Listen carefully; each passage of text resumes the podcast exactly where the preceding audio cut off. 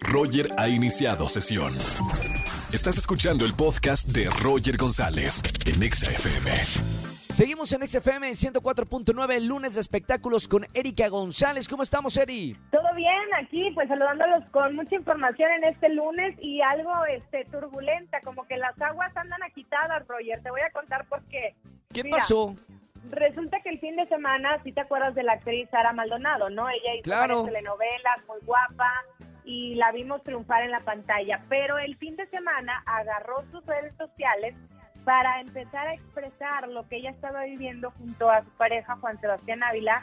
Y ahí Sí. lo empezó a, pues como dicen, a quemar, pero además también yo creo a externar el no poder hablar ella con alguien y hacerlo en las redes, porque lo acusó de infiel, lo acusó de que se había ido con otra mujer mientras ella eh, pues había estado, ¿te acuerdas?, padeciendo de la enfermedad del COVID, que durante todo ese tiempo estuvo sola y además confesó que sufrió un aborto, porque eso no lo sabíamos, fue fue algo, un, un embarazo que no se logró y finalmente tuvo que ir al hospital pues para, para que la atendieran. Pero durante Claro. todo esto que ella ha vivido, confiesa que Juan Sebastián pues nunca estuvo con ella, cosa que no sabíamos y que realmente ella la estaba pasando muy, muy mal. Fue como muy fuerte porque decían de todo, ¿no? O sea, buscas apoyo, pero también te van a juzgar si tú expones así la vida, ¿no? Porque te estás loca, ¿por qué estás haciendo esto por aquí? Bueno, entonces, este, arréglalo en persona. En fin, sí fue como muy fuerte el leer todos los mensajes que después ella hoy en la mañana pidió disculpas, fue el, el mensaje más reciente, dijo que era un ser humano y que se, Claro. pues que se había dejado llevar para expresar porque quería simplemente apoyo. Qué complicado porque hay muchos artistas que tienen este tipo de problemas y en el no pensar y en la calentura y en lo que está pasando en la situación sueltan todo en redes sociales o a los medios y luego no hay forma de, de callar eso porque pues ya abrieron la puerta y pues no la pueden cerrar.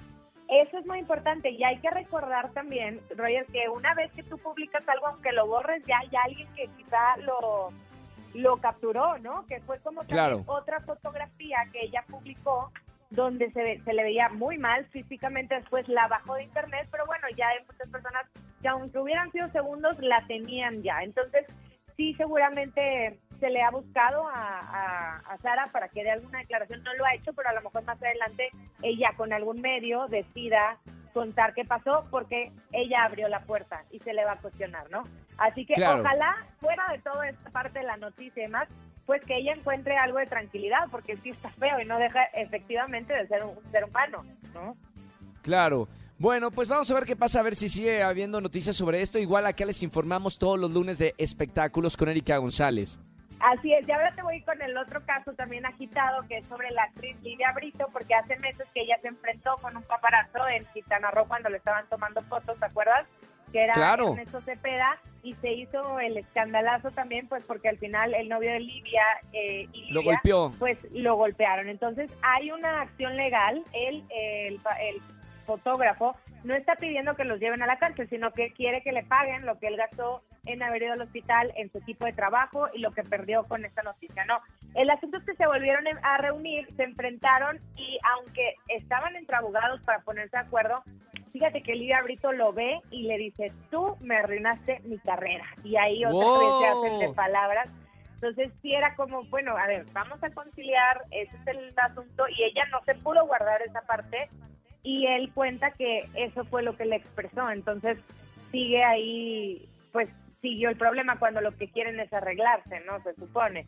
Pero también la reflexión que yo veo aquí es como, pues es que hay que hacernos responsables, ¿no? Está fuerte, pero hay que hacernos responsables de los actos porque nadie arruina nada. Eso creo Tanto- yo. ta- No pero sé. ¿crees que, que tanto así que le haya arruinado la carrera? O sea, ¿no está trabajando eh, ella por, por lo que pasó con el Pues mira, paparazzi? sí tenía un proyecto donde ya no está, o sea, en, en televisión, y la vi como más activa en las redes sociales, porque sí le va muy bien, o sea, tiene muchas vistas y reproducciones y lo que sea, pero al final no le ha llegado como, o ahorita no está en un protagónico, o no ha tenido nuevos papeles. Yo creo que públicamente sí le afectó. No sé qué tanto, no te voy a decir si a lo mejor el año siguiente esto como que se queda un poquito más frío y ya, pero de Claro. manera directa sí le afectó.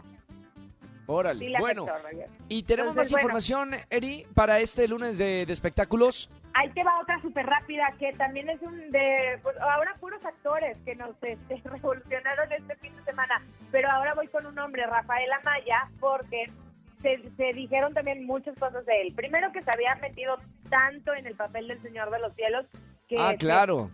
que, que él ya se había metido en las drogas y cuánta cosa, ¿no?